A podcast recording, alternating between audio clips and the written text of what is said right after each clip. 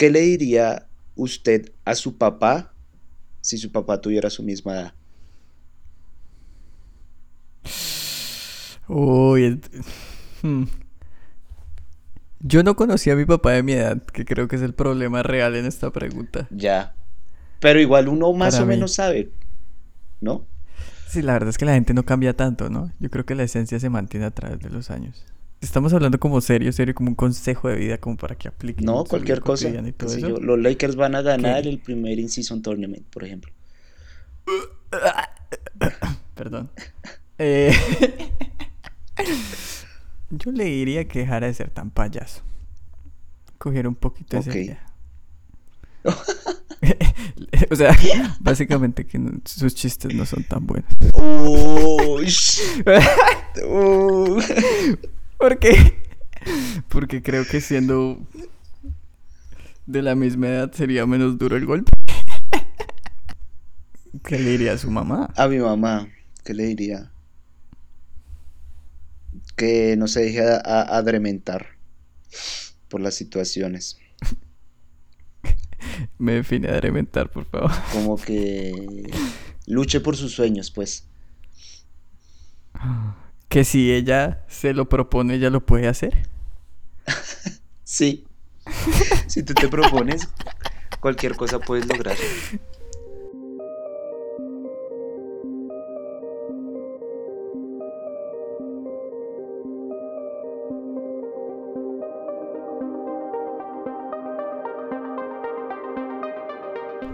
Chistoso, chistoso que dijera eso porque precisamente esa frase una frase que usaron mucho en esta película que vimos para hoy, ¿no? Sí. Nosotros para hoy, continuando la temática de esta temporada que no hemos mencionado, pero vamos a mencionar porque creo que ya es hora. Sí. Es, es tiempo, es la hora, me parece a mí. Nosotros esta temporada decidimos tratar sobre temas del tiempo. Entonces, películas que tuvieran relacionada su temática con el tiempo. Que el tiempo fuera un personaje bastante importante. Y teniendo esto en cuenta, hoy vinimos a hablar de la película Back to the Future. La película por excelencia de temática del tiempo. Es que solo el nombre es re disruptivo. Yo siempre lo he pensado, que el nombre de esta película está tan bien pensado, es que es tan disruptivo de volver al futuro o sea, el futuro que no ha pasado, cómo voy a volver a algo que no ha pasado, no sé, siempre me ha roto la cabeza. Además que es un clásico, ¿no? Es 100% un clásico. Me gusta mucho también del nombre que uno piensa en viajar al pasado, pero pues uno cómo vuelve a su tiempo. Pues uno tiene que volver al futuro, ¿no? O sea, es un concepto muy sencillo, pero es un concepto que nunca habían explorado de esa manera y ponerlo en el título de la película. Uy, muy valiente. Sí, porque cuando vuelves al pasado, el presente se vuelve tu pasado y el pasado se vuelve tu presente. Y el mañana de ayer es hoy. Ajá, exactamente. eso, eso mero. Eso mismo. eso mero meros. bueno, datos curiosos tengo. No datos muchos. Curiosos. No muchos, pero hay datos curiosos. Eh, esta película es de 1985 y es dirigida y escrita por Robert Zemeckis.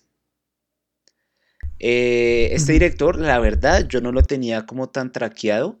Sí me, sí me sonaba como el, apellido, pero este man ha, dirigido unos, unos premios, unas películas chimbas.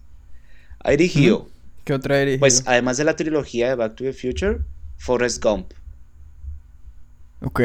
Ha dirigido Monster House. Uh, la animada, esa es chimba. Sí, eh, The Polar Express. Ok, ok. Ha dirigido. Ah, bueno, la de Pinocho de Disney, que es re mala, pero pues. Ajá. Mm. Ahí se vendió un poco. ok. ¿Quién engañó a, Roger Rabbit? Engañó? Esa era la que me faltaba. Ajá. buena. Sí, O sea, el man tiene. Castaway. Uy, Beowulf. Osh. Sí, son tremendas películas, solo que no es tan reconocido, no sé por qué. Y, tiene tremenda trayectoria. Tiene esta condensa el Washington del avión. Esa es buena, esa es buena. Justo hace poco estaba hablando de, ese, de esa película. Venga, pero es la Pinocho, el remake que le Sí, el remake de Disney, no... Yo pensé que... Mm. Yo había entendido que la original, no... No, no, el remake. Sí, perdón, mala mía. Bueno, este es el director, que es severo director, tiene unas ideas re distópicas chimbas. Eh, mm. Película de ciencia ficción. Está dirigida, no, o sea, dirigida por Robert Zemeckis y producida por Steven Spielberg. Resulta que eh, el viejo Robert y el viejo Steven eran repanas, como de toda la vida. No sé dónde se conocieron, pero eran repanas. Y ya habían trabajado un par de veces y paila, les había ido re mal, re mal, re mal.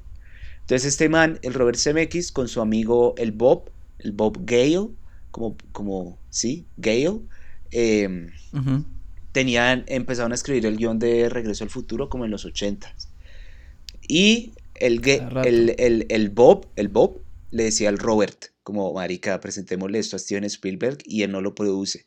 Y el man era como, sí, pero es que pues las últimas veces no nos ha ido tan bien y nosotros somos amigos, entonces como que el man estaba dubitativo por eso. Y luego... Dañamos la amistad. Ajá, sí, Y luego Michael Fox llamó a Robert Zemeckis para que produjera otra película que se llama Romancing the Stone, en la que también actuaba Michael J. Fox. Y ahí como que le fue muy, un poquito bien y ya tuvo como la espalda suficiente para presentar este guion.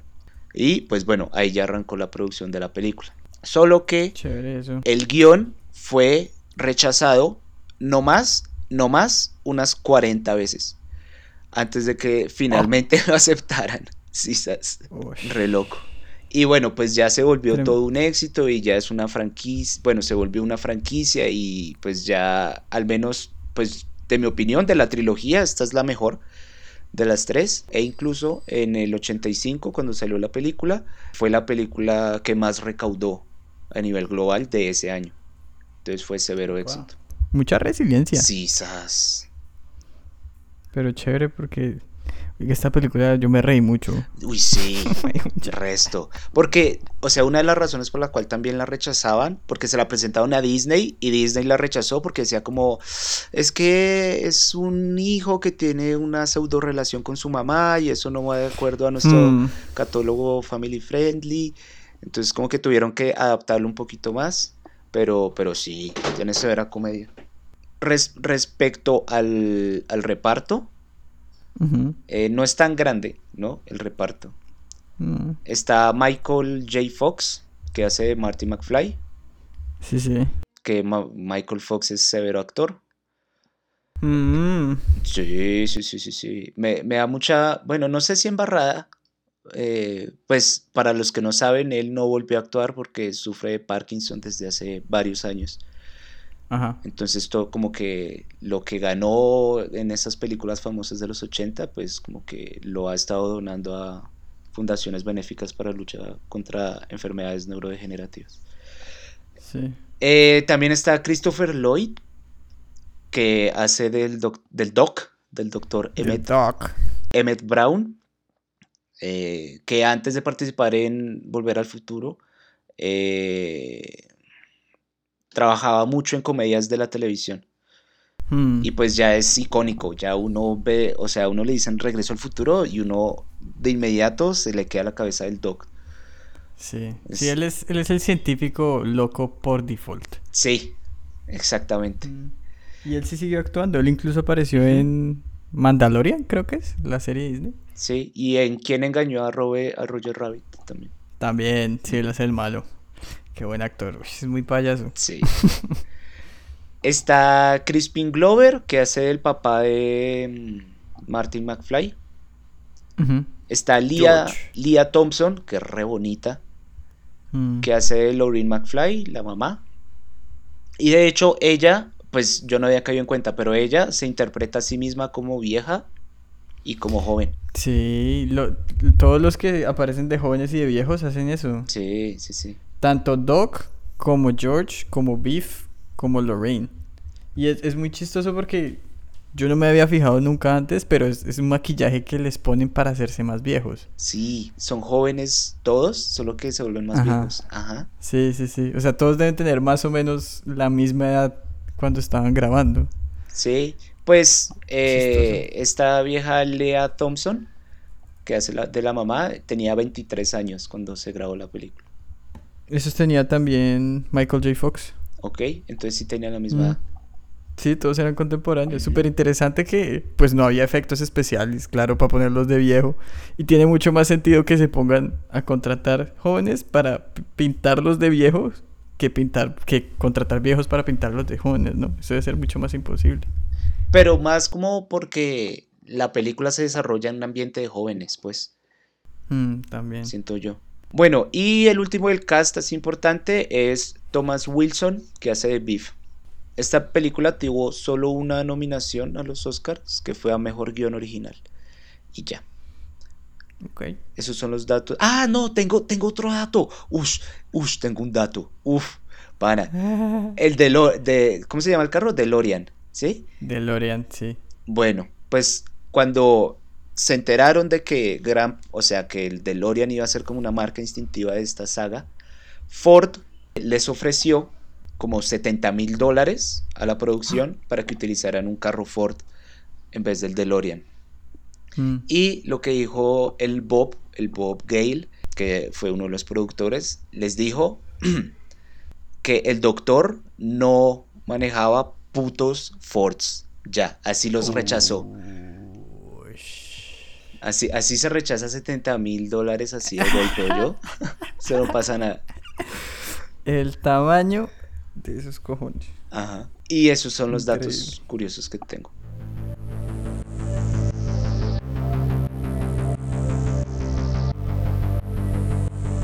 The future has already arrived.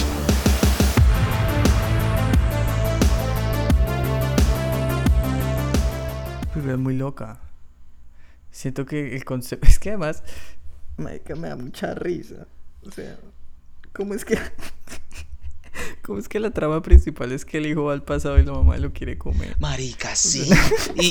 y, es que además, o sea, la mamá del, del presente, pues, es toda, pues, realcohólica. O sea, no es una película family friendly. No, cero. Para nada. Solo que es chistosa, pero tampoco es comedia, me parece a mí. No, yo diría que es de aventura. Y películas así ya no se encuentran. Ajá, sí. Pero ¿cómo, cómo, cómo así que la mamá se frustra con el papá que es severo perdedor y los limita diciendo, no, yo nunca perseguí a ningún hombre. Y lo primero que hace cuando se encuentra al hijo es que se vuelve severa stalker. y se lo quiere comer desde que lo ve. O sea, le quita los pantalones y todo. lo, lo, mete a la cama, le quita los pantalones y apenas se levanta el Marty, lo primero que hace es empezar a quitarse la ropa. Sí. sí, sí, Relanzada, mi amiga. Relanzada, sí. Está lista para arriesgarlo todo. Pero sí, es muy chistosa. y le hacen severa crítica, o sea, a, a Ronald Reagan, que yo no sabía que había sido mm. actor. Sí, sí, es más o menos lo que le pasó a Trump, parecido. Ok. Bueno. Trump también tuvo un show y lo eligieron como presidente de la NASA. Ya, bueno, sí. Pero, pero es muy chistosa, marica, tiene un humor muy chimba. Y además a mí me gusta mucho que no solo es chistosa, sino la película también reconoce que es poco seria. Sí, sí. Como que sabe, sabe que está payaseando todo el tiempo y dice como sabe que en vez de tratar de pretender que vamos a hacer algo diferente, se inclina hacia esa falta de seriedad para hacer más payasadas. Y eso me encanta porque es como reconocer su espacio dentro del medio que está presentando y decir, esto es lo que hacemos bien, entonces vamos a hacerlo mejor. ¿Cómo es que un carro se choca contra, contra un camión lleno de estiércol y lo que dice el man es mierda? O sea... Sí. Sí, ¿sabes? Parece salido un cómic, güey. Pero, o sea, sí, apoyo el resto de lo que usted dice y, por ejemplo, lo mismo que pasó con Guardianes de la Galaxia, la primera que salió, que es una película que no se toma seria ella misma y por eso también es chingada.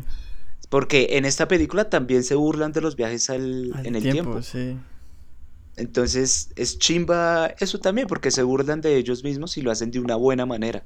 Nunca, nunca es despectivo ni nada, sino es reconociendo sus falencias y haciendo como, sí, entendemos que esto sucede, pero si ustedes lo aceptan, les vamos a mostrar un tiempo chimba y la vamos a pasar bien. Entonces no se preocupen. Sí, sí, sí, sí, totalmente. Porque, porque cuando, cuando este Martin se va al pasado y llega a la granja, eso es severa sátira a, los viajes en el tiempo. Mm. Porque llega el niño y abre un cómic y es, ¡Oh! es un viaje en el tiempo, es un marciano. Y el man sale del carro con su traje antirradiación, sí. sí, ¿sabes? No, tiene muchos tonos muy chivas de comedia. Además, 10 de 10 en eso. Todo el personaje de Doc, cada vez que aparece, no hace nada más sino dar risa. O sea, las caras que hace Christopher Lloyd. Demasiado chistoso. Es pura cara de loco, como abre los ojos y cómo la mueve y cómo habla. Además, que tiene un ritmo extraño para hablar. Creo que es un contraste chévere que hace con Marty, porque Marty habla bien, pero siempre tiene como su voz un poco chillona, porque se supone que tiene 17, ¿no? Y en cambio Doc es una ráfaga de palabras constantemente tomando pausas como pareciera aleatorias mientras habla. Sí, totalmente. Hay, hay dos escenas que me hacen reír mucho del Doc. La primera es cuando, cuando, cuando Martin le explica que tiene que hacer como 1.2 gigajoules eh, para, para, pues para volver y el man dice como, no, ¿cómo es posible? Y llega un momento y se sienta en un sillón y coge un retrato. Yo no sé si usted se dio cuenta. De Thomas Alva Edison. Thomas sí. Y es como, ¿cómo puede ser tan descuidado? Como quien dice hablando de la Virgen María, pero Sí. Esa me dio mucha risa. y otra que también me dio mucha risa es cuando le explica el plan a Martin. Como, bueno, ya sabemos que el rayo va a caer acá, están los cables, ta, ta, ta. Entonces le dice como, ok, hice esta maqueta, lo siento, lo siento mucho porque no está escala ni pintada. Y genuinamente se preocupa el resto. Sí, sí. Y el Martín es como, sí, no pasa nada. Ay, y el man es como, ay, qué descanso, muchas gracias por la comprensión. Y sigue. Pero, o sea, es un cómico este man. Y además que el man es todo como, no, qué pena, es despilota, lo siento, y una puta maqueta perfecta. O sea, sí, así. En esa escena también me da mucha risa que hacen como el experimento, ¿no? Que sueltan el carro, que el man conecta y todo, y el carrito sale volando, cae, se prende en fuego y de pura casualidad se choca contra una caneca llena de trapos con aceite. Es muy payasa, o sea, son cosas que uno, o sea, yo me acuerdo de lo que pasa en esta película y me acuerdo de las caricaturas de Tommy Jerry, donde coincidencialmente todo está organizado para que fuera extremadamente chistoso. Así lo veo yo igualito.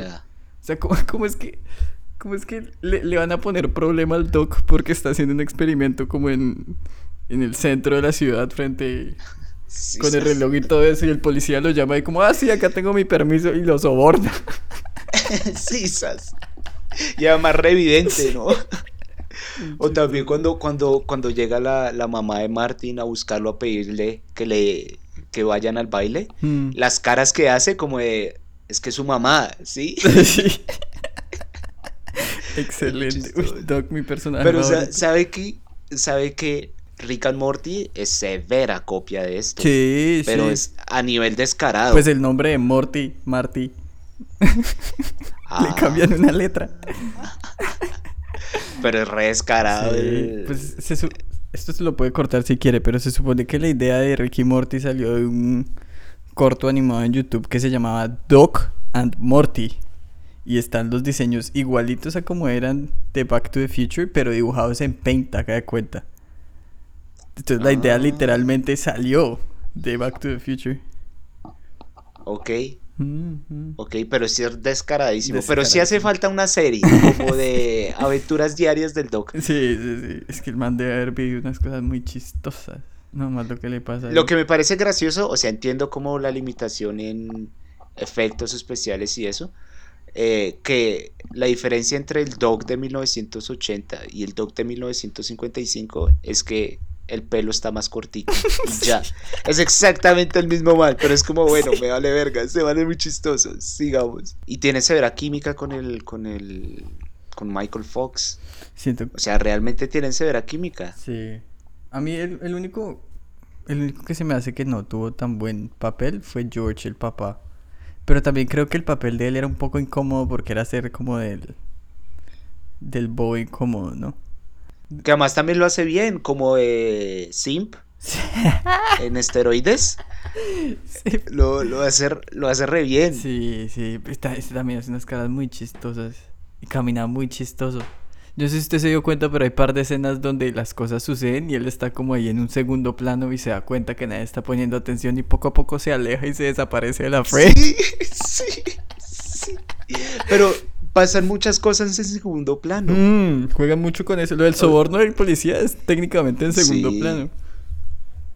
Sí, y los, los, chistes de Ronald Reagan también. También, sí. Lo de la maqueta también. O si no, también lo de. Yo sé si usted se dio cuenta, pero los dos alcaldes con 30 años de diferencia tenían el mismo plan de gobierno. Sí, tenía, tenía eso para, para hablarlo más adelante, que también le hacen severa crítica como a la política también, siento yo, porque es exactamente la misma propaganda mm. que hacen con 30 años de diferencia. Literal. Y es la misma situación, ¿no? Reelijan a tal, que su plan de gobierno es tal, tal y tal, y son exactamente... Y siempre como progreso, ah, vamos al futuro y tal, como esas palabras clichés. Y las usan exactamente igual, o sea, hace 30... Y ahorita se utilizan exactamente hmm. igual. O sea, 38 años después se hace política exactamente igual.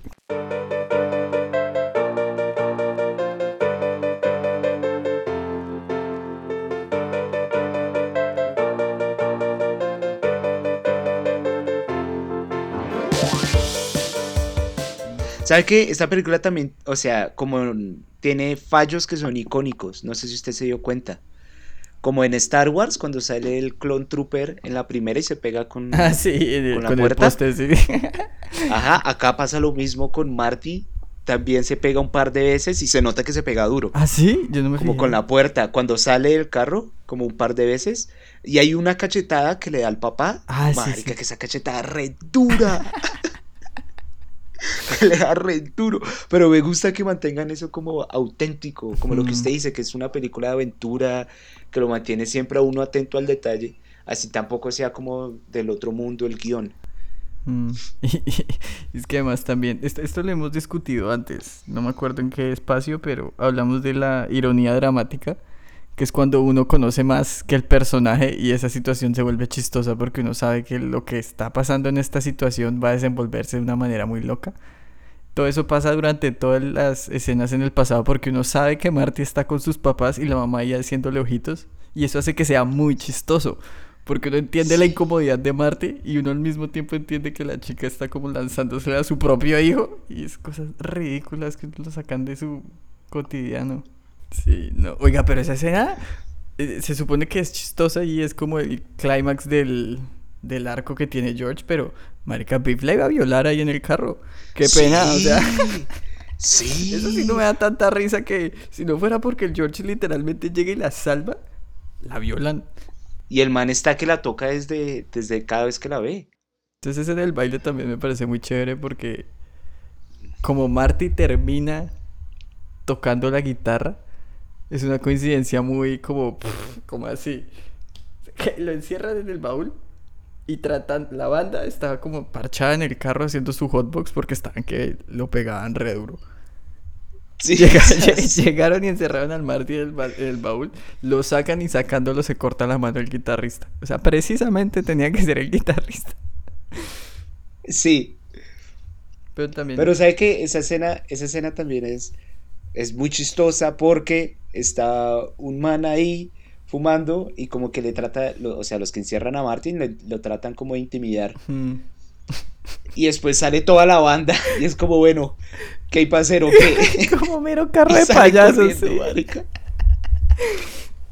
Me gustó mucho que ahí después como que lo sacan del baúl, lo ponen a tocar como la guitarra y todo eso, es como cerrando la idea de que Marty le dio la inspiración al papá para que superara el miedo y se diera cuenta que podía hacer lo que quisiera cuando se lo propone. Porque el chino al principio como que estaba muy negado con la música. Porque nadie quería escucharlo y le dieron como 15 segundos para tocarle a, las, a los jueces cuando estaba audicionando para la batalla de las bandas. Pero ahí presentándose como en el baile de los papás, como que sí la saca toda y se tira al piso y le da durísimo la guitarra. Parece chévere que se cierran siempre todos esos círculos narrativos de una manera muy... que tiene mucho sentido. O sea, sí es un poco ridícula la manera en que llegan, pero sí se ve como el, arco del papá y el arco de Marty son exactamente lo mismo, como exponerse, perder el miedo al fracaso, perder el miedo a la crítica. Chévere cómo la logran. Porque además hacen muchos callbacks en que están viviendo situaciones parecidas el papá y Martin. Mm. ¿No? Porque eh, Martin dice en algún momento en el principio como, es que no sé qué podría hacer si me rechazan o algo así, como no mm. podría soportarlo. Y el papá dice exactamente esa misma frase. Y durante toda la película hacen muchos juegos con esos callbacks, como de frases que dijeron al principio de la película. Sí. Eh, y eso está chévere. Y también lo que me gusta es que la situación se resuelve porque el papá decide resolverla. ¿sí? No es porque Martin lo obligue a hacerlo. Y eso me parece que es chimba porque él mismo encuentra como su misma fuerza. Si Martin hubiera resuelto la, el problema como por ellos, cuando él se hubiera ido, probablemente hubiera vuelto a aparecer ese problema. Pero como lo hizo el papá con su voluntad, cuando él quiso, o cuando se le dio la oportunidad de ser valiente, digamos que eso también le da la herramienta a ese personaje de que eso no vuelva a pasar en un futuro así no esté Marty. Claro, porque eh, como que no es dependiente de la presencia de Marty, sino simplemente el papá aprende que puede solo. yo no sé, usted, yo no sé si usted conoce Chuck Berry, pero en, en esa escena cuando están tocando, uno de los de la banda va y coge el teléfono y llama al primo y le dice, ah, oye Chuck, mira, es que tienes que escucharlo, que no sé qué, que dice que estás buscando un nuevo sonido. Se supone que Chuck Berry es reconocido como el pionero del rock and roll en Estados Unidos. Entonces el man fue una figura tan grande que tocó hasta con John Lennon en algún momento. O sea, Chuck Berry no era cualquier pendejo, ¿no? Y ya, sí. me gusta mucho la referencia de que el primo estaba tocando en una banda que tocaba como para colegios en los bailes. y de puro de buena les llegó un viajero del tiempo que le mostró exactamente lo que era el rock and roll y fue como, ahí es, ese es el sonido nuevo que estabas buscando, mi primo Choc. De hecho, es que eso me hace abrir una puerta. Y es que se plantean como muchos dilemas de viajes al tiempo, porque esto no es un viaje al tiempo, es un salto en el tiempo. ok, ok. Que no, es lo mismo, porque, y eso lo explica el doc, como cuando manda al perro Einstein. En, el, carro al principio, y fue como lo mandé directamente un minuto después. ¿sí? No lo hice pasar como el tiempo rápido, sino que fue un salto mm. que el perro hizo. Y eso como que también me hace pensar que, bueno, me, hizo pensar mientras la estaba viendo porque no me acordaba muy bien del final, como que el, presente que estábamos viendo era el presente arreglado, como pareció a lo que pasaba en Harry Potter. Sí. Que, el, que, lo que estábamos viendo ya era arreglado. Al final uno se da cuenta que no porque pues cambia drásticamente el presente. Sí. Pero mientras está en el viaje me daba como mucha, mucha idea que estaban ya viviendo el presente arreglado. Eh, precisamente como por todos esos callbacks y es, digamos, también parecido a la paradoja que hay en... Ush, casi hago... Eso sí es cero spoiler, en Dark. Yo no me he terminado. Entonces no entiendo el Ya, bueno, es que hay, hay, hay, hay, una paradoja, es que no me acuerdo cómo se llama eso, como de un objeto que no tiene origen, ¿sí? Entonces, por ejemplo, a mí de pequeño me regalaron una tarjeta de Transmilenio, qué sé yo.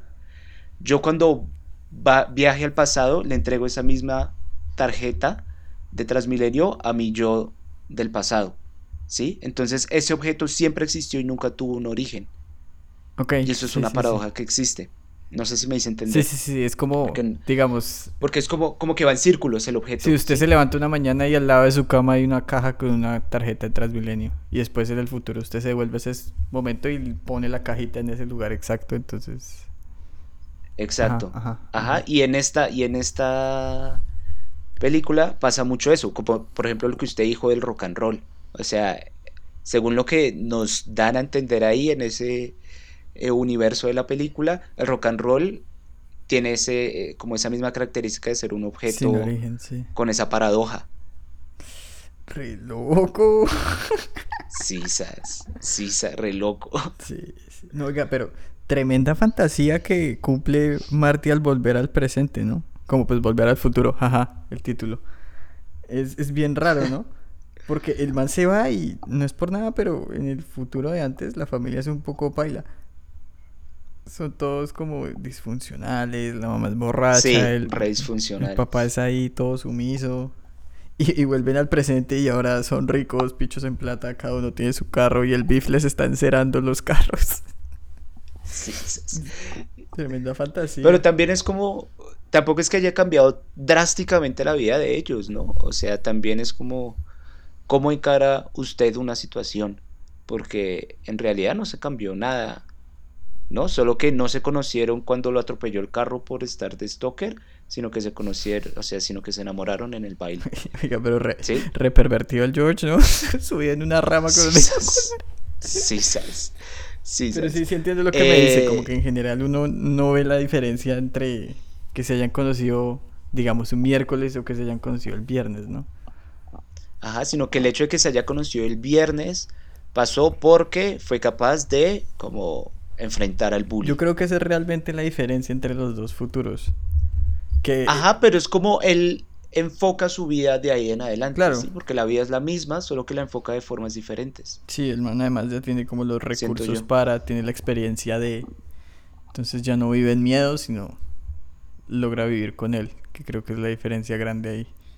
Pero pues en, el, en el día que vuelve Marte sí es re diferente, la casa es re bonita. Sí, sí, sí. La familia está re bien vestida. Mm. Son re fancies. Le regalan severa 4x4 como para que se va a culiar con la novia. sí, como porque sí, como porque Marty está ahí de chimpe porque nos quemó la alfombra de la casa cuando estaba en... tenía como 8 años.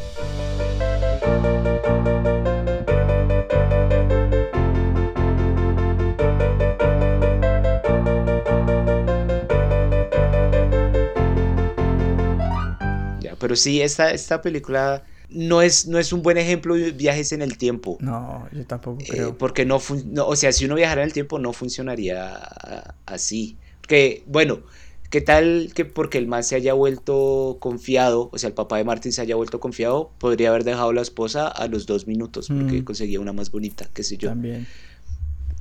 No es como, no está como esa trazabilidad siento yo. Pero igual es, es chimba. Sí, es, No. Es, es, es, película y novedosa para apagar el cerebro y disfrutarla. Y uno sí que la disfruta. Yo me reí mucho. Demasiado me reí. Uy, sí. Más de lo que esperaba, sinceramente. Sí. Yo más o menos en mis notas tengo ocho notas que tienen emojis riéndome. Y eso es que la escena me dio risa. Y normalmente tengo dos. Entonces ya de por sí le va ganando a todas como por cinco veces están recachondos todos. Sí, todos están re arrechos. Están que se van a culiar todos. Esa persecución con los libios. ¿De dónde salieron los libios, marica? O sea, primero que nada, qué chimbadoc robarse plutonio así tan de como, ¿sabe qué? Lo necesito para mi máquina del tiempo. Entonces le voy a decir a estos terroristas internacionales que les voy a armar una bomba. Pero nada, eso no se las armo y ¿qué van a hacer? Y llegan los libios a dispararle. ¡Qué vaina tan volada, marica! Sí, porque además, o sea, me gusta que toda la información que le dan a uno la utiliza. Sí, sí, sí, sí, sí, sí, Eso me gusta mucho porque, porque al principio que inicia la, la, película aparece esa noticia de se mm. robaron plutonio. Y después aparece bajo de la eh, cama. Ajá, exacto. O cuando, bueno, la, cuando la novia de Martin le da el número de teléfono, lo escribe detrás de un panfleto que decía, el reloj no funciona porque hace 30 años a tal hora le cayó un rayo. La hora exacta. Y esa información le es útil sí, sí, sí, para la película. O sea, me gusta eso que son muy pulidos como en todos esos detalles. No dejan ningún cabo suelto. Nada. Todo lo que se muestra se usa. Y eso es muy chimba. O sea, el, el, concepto narrativo creo que se llama el arma de Chekhov. Porque es como, creo que un ruso o un ucraniano. Ah, sí. Que habla de que si uno muestra un arma en el primer acto de una obra narrativa, en el tercer acto tiene que ser disparada. Si no, ¿para qué la muestra? Entonces tiene mucho sentido con lo que estamos diciendo en la película, ¿no? Es muy consciente de que lo que muestra tiene que tener un propósito y un uso y eso me parece excelente. Eh, sí es cierto que hace que el universo sea como un poquito más cerrado, porque no, no dejan espacio como para el chance. Hmm. Pero, pero me gusta que sea así todo redondito. No, y además no todo tiene que ser un multiverso expansivo cinemático. Siento que está bien que sea una aventura de una hora y cuarenta minutos sobre un hijo que la mamá se lo quiere comer, pero no pasa al final. Oiga, ¿y qué, qué final? O sea, ¿qué, ¿qué manera de hacer un final en esta película? Siento yo. Porque no, no solamente nos dan un futuro mejorado para Marty, sino llega Doc del futuro del futuro. Sí, Una ropa restrombótica, llenando de basura el carro para darle gasolina. Con, tremenda frase para cerrar el cerrar toda la película, ¿no? Como eh, tenemos tenemos suficiente espacio como a dónde vamos, no necesitamos cancha. O necesitamos calles y se baja las gafas y uno piensa que el carro va a arrancar y vuela. ¿Ah? Y vuela, ¿Ah? sí. ¿Cómo así? Sí, Me dieron ganas de volverme a ver la segunda. Yo también, yo también me la acabé. por ese final. El final es re bueno. Sí, es excelente. Yo me la acabé y dije como... Pues todavía me quedan dos horitas de tiempo. Pero sí. Excelente. Sí, tiene severo final. Y crean severo momento también, o sea... En, se siente la tensión y el Doc también se pone serio cuando tiene que ponerse serio, mm. que Martin le va a decir que lo van a matar. Sí. Eh, o sea, sabe, esa película sabe muy bien cambiar de tono. Mm, sabe cuándo puede ser payaso y cuándo tiene que ser serie. Ajá. Creo que lo logra bien. Porque al final, cuando, cuando van a, a, viajar en el. O sea, cuando va a volver al futuro. ¿El nombre de la película? Él, les pasa de todo. Sí. O sea, se les cae el cable dos veces, el man se electrocuta, no le arranca el carro. Y todo eso lo van construyendo como lentamente, mm. ¿no? Al principio es solo viento, luego mucho viento, mucho viento, y al final terminan hablando a gritos porque no se escuchan. Me gusta mucho eso. El Nightingale Effect. Ese es el efecto que dijo el doc. Cuando una enfermera se enamora de su paciente es el Nightingale Effect. No sabía que existía. No, no tiene tampoco. como un síndrome del Estocolmo sin... Parecido, parecido, pero no tan tétrico. Sin el secuestro de por medio. Sí, sí, sí. Interesante, uno aprende cosas nuevas cada vez que hay películas. Oiga, esta temporada hemos visto cosas raras, ¿no? Porque no me acuerdo en qué película vimos lo del síndrome del Estocolmo. En In ah, Time. Ah, In Time. Sí, Ajá, y acá la mamá que le caía al hijo. el complejo de Edipo inverso. Sí, Curiosamente. Sí. El efecto de Nightingale también es algo nuevo. Vea cómo nos nutrimos de lo que vemos, ¿ah? solo en solo por. Los viajes en el tiempo vienen con trastornos bien complicados. Mm, eso parece. Bueno, y ya cerrando, em, usted si le tuviera que dar una puntuación del 1 al 15 a esta película, ¿qué puntuación le daría y por qué? Tienes 10 minutos para, explicar, para explicar tus motivos. A mí me gustó mucho. Creo que es una película muy entretenida. Creo que es una de esas películas que uno se puede repetir y se puede seguir riendo igual. Pero yo no diría que es una película así trascendental, sobre todo vista desde ahora. Sí, como ahorita en este año. Creo que no es nada muy innovador. De pronto en el 1985 era diferente, pero para mí en este momento se me hace una buena película, pero no es nada del otro mundo.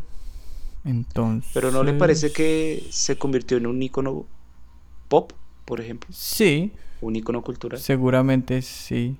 Yo diría que sí, no seguramente sí, no sí, pero normalmente cuando yo califico yo no considero tanto que tan icónica es o si es un clásico ni nada de eso. Porque siendo sincero, a mí esas cosas como que me valen tres. Es la razón por la que yo nunca me he visto Titanic. Puede ser un clásico, puede ser excelente, pero nunca me ha llamado, entonces no veo la necesidad de. Entonces el hecho de que sea un icono o un clásico no le agrega ni le quita realmente. Simplemente es una etiqueta que no me afecta, pienso yo. Por eso es que digo lo que digo, ¿no? Disclaimer, por favor, no me maten. Entonces. Los libaneses. Empiezan a disparar. Yo diría que es un 7 más 3. Creo que 7 como base está bien porque no es nada del otro mundo, pero sí es entretenida. Un más 1 por lo chistosa. Un más 1 por Doc solamente.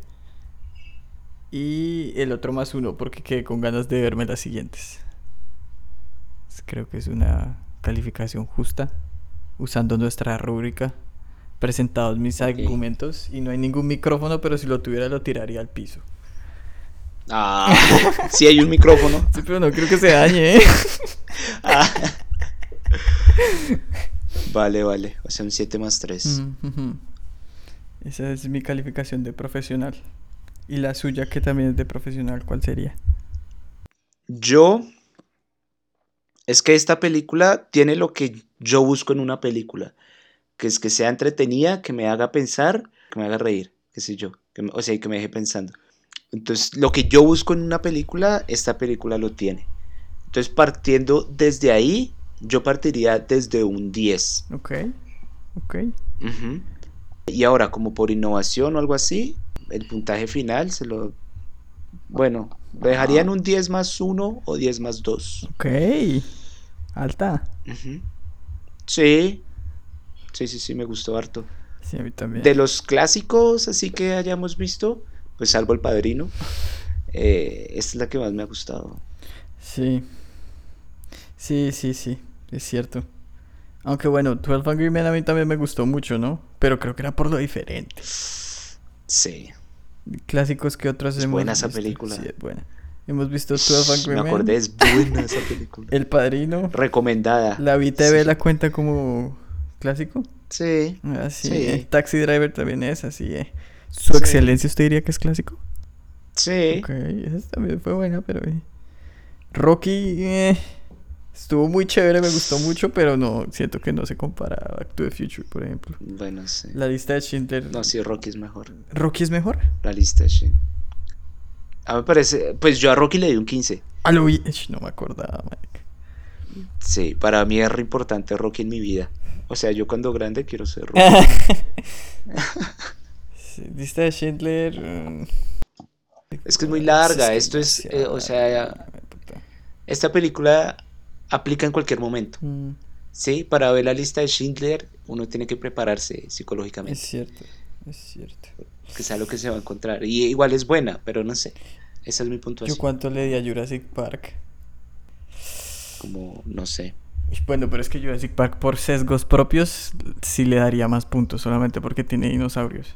Y porque formó mi infancia. Pero por ejemplo, yo prefiero ver Back to the Future que... Es que a eso voy, yo también preferiría ver Back to the Future.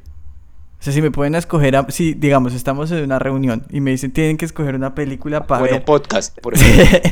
yo escogería Back to the Future. Pero personalmente me inclinaría por Jurassic Park. O sea, si estuviera solo para ver, seguramente escogería Jurassic Park. Pero reconozco que Back to the Future es una película que me trama más. Como que tiene más para dar. Sí. Esta puntuación es re subjetiva, ¿no? Sí. Con eso, creo que nos quedamos sin tiempo para este espacio. No, marica, esos chistes están como los de su papá. y ahí cerramos la línea narrativa. Se disparó el arma en el tercer acto. Con esto nos despedimos. chao, chao. Nos escuchamos. Chao, chao.